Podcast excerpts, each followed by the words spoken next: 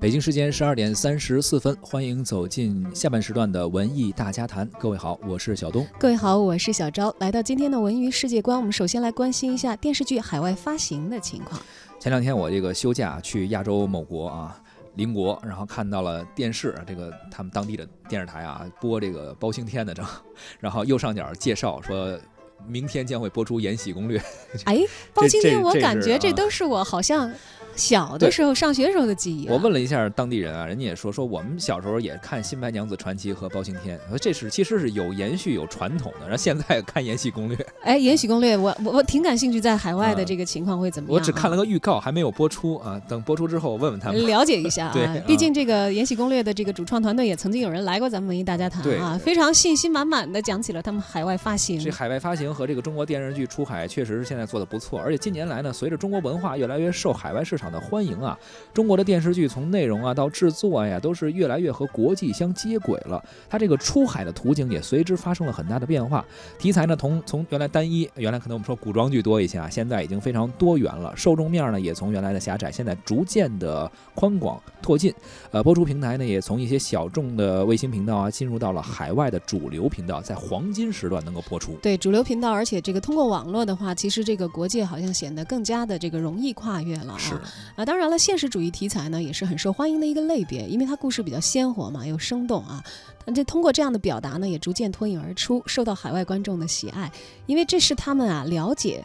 中国当代的人们生活是怎样怎样的一个面貌的一个文化窗口啊？嗯，比如说之前我们讲到过，在非洲呢，二零一二年《媳妇儿的美好时代》曾经一度是风靡过坦桑尼亚等等国家和地区，对，甚至是造成了万人空巷的场面。而在亚洲呢，我们老早就知道了，国内还在看这个《延禧攻略》的时候就知道尔晴死在了越南，是 没错啊。当然，这个有可能小东休假的这个亚洲某邻国啊，嗯，呃，这是一个这个正规的版权引进的渠道，对，去播出我们的这个文化产品。相信这个在这个。中国电视剧市场的这个自己的经济收益方面，可能又会填填充一个很大的一个版权的收入。没错，一方面是经济有收益，再一个呢，也是咱们的，因为《延禧攻略》咱们之前也聊过嘛，有一些传统文化的东西啊，在电视剧中有很多很多的深入的体现，所以这也是对于中国的传统文化的一种。亚洲的一个输出吧，或者说海外的一个传播。嗯，当然了，有很多这个呃中国的当代的题材也在海外创造了很好的这个收视的成绩啊。像去年夏天呢，这个蒙语版的《生活启示录》据说是在当地创下了收视的记录。嗯，现在呢热度都还没有淡去。而今年呢，其实《小别离》又走出去了。嗯。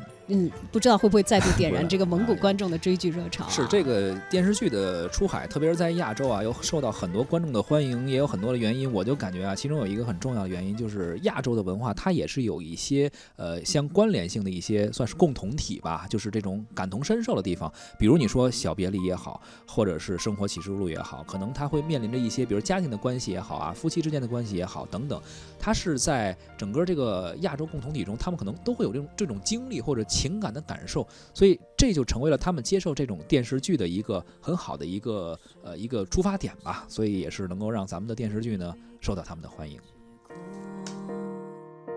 小路旁堆积太多叶落，风吹动你和我，剩下沙丘荒漠，小声的唱着我们的歌。像本小说，渺小到失措，不惆怅，依旧安然无恙，依旧人来人往，伤才又散场。我怎么变这样，变得这样倔强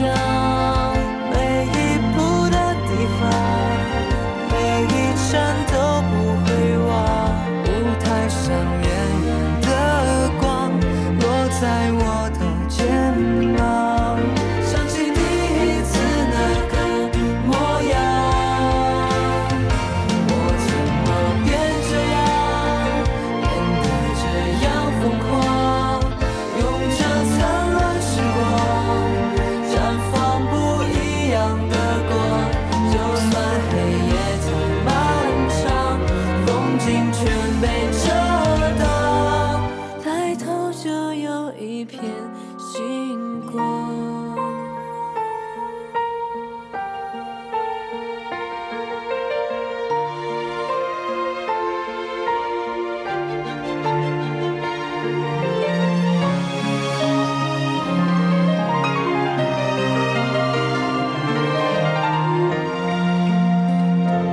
旋转着故事里的风车谁总任性的说有太多困惑老地方依旧安然无恙依旧人来人往像从前一样我怎么变这样变得这样倔强？